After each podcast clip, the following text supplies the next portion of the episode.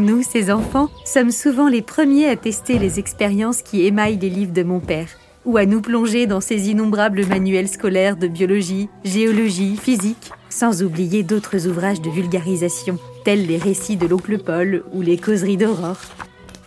Et c'est avec cette même passion qu'il partage ses connaissances avec ses élèves. Le pédagogue en lui a le don de susciter leur intérêt pour les différentes matières obligatoires.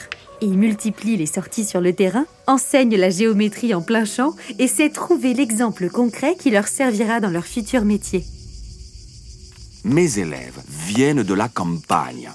Ils y retourneront, feront valoir leurs terres. Montre-leur de quoi se compose le sol et de quoi se nourrit la plante. D'autres suivront les carrières industrielles. Ils se feront tanneurs, fondeurs de métaux, distilleurs de 3-6, débitants de pain de savon et de barillet d'anchois. Montrons-leur la salaison, la savonnerie, l'alambic, le tanin, les métaux.